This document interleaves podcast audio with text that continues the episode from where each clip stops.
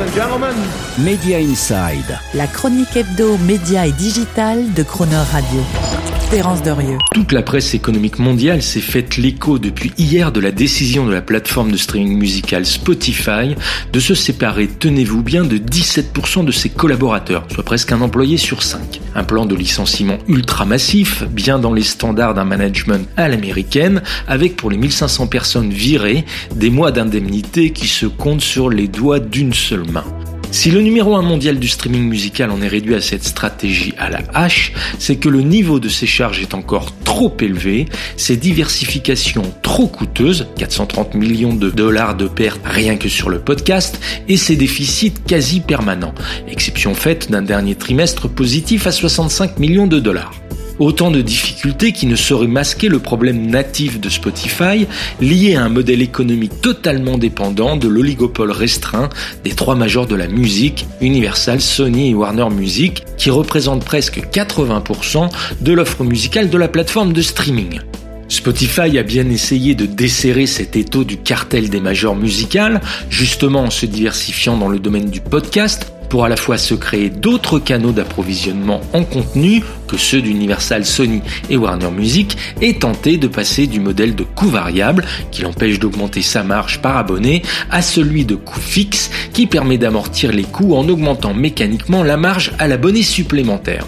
Une stratégie mal exécutée par Spotify qui s'est enferré dans des acquisitions surpayées de studios de production audio qui ont accentué les pertes au lieu de maximiser la marge. Et une stratégie que Spotify a aussi essayé de reproduire avec la distribution de catalogues de musique dite fonctionnelle, en gros tout ce qui est musique relaxante, apaisante, méditative, pour dormir, toutes plus connues sous les noms d'ASMR, bruit blanc, bruit brun, etc.,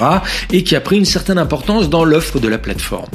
Bien consciente de ces tentatives de Spotify pour sortir du carcan du modèle qu'elles lui ont imposé depuis l'origine, les majors de la musique ont donc décidé d'accentuer leur mainmise économico-financière sur le service avec un nouveau mode de mise à disposition de catalogues musicaux, soi-disant centré sur l'éditorialisation et la promotion des artistes, d'où son nom Artist Centric, et qui n'a en fait d'autre objectif que celui de tenir un peu plus en laisse Spotify sans alternative commerciale face à ces trois fournisseurs dominants. On vous explique la perversité de cette approche tout droit née dans les cerveaux des financiers d'Universal Music, rejoint en cela par Warner Music et bientôt Sony Music.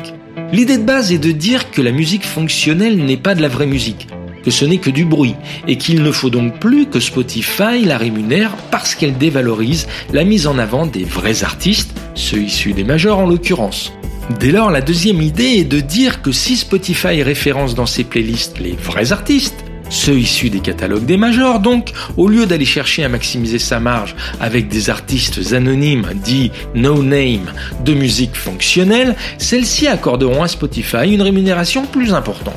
Ainsi, via des seuils d'écoute et de rotation en playlist, il est demandé à Spotify, qui est en train de le mettre en place progressivement, de bien vouloir abandonner les rémunérations qu'il percevait et qu'il négociait librement auprès des producteurs de bruit indépendants pour les récupérer en se concentrant sur le référencement et la mise en avant de la vraie musique d'artistes issus par définition du catalogue des majors. Alors quand on voit cela, il serait quand même permis de se demander dans quelle mesure ce nouveau système artist-centric ne constitue pas, sous couvert de bonne conscience au service des artistes et de bon goût artistico-créatif musical, non seulement une tentative d'éviction rampante d'acteurs économiques indépendants, je veux dire les producteurs ayant droit de musique fonctionnelle, mais surtout de concentration déguisée du marché du streaming musical au bénéfice d'acteurs déjà dominants, je veux dire les trois majeurs du cartel de la musique. Voilà qui mériterait selon nous un bon test de marché, comme on dit, d'un organisme antitrust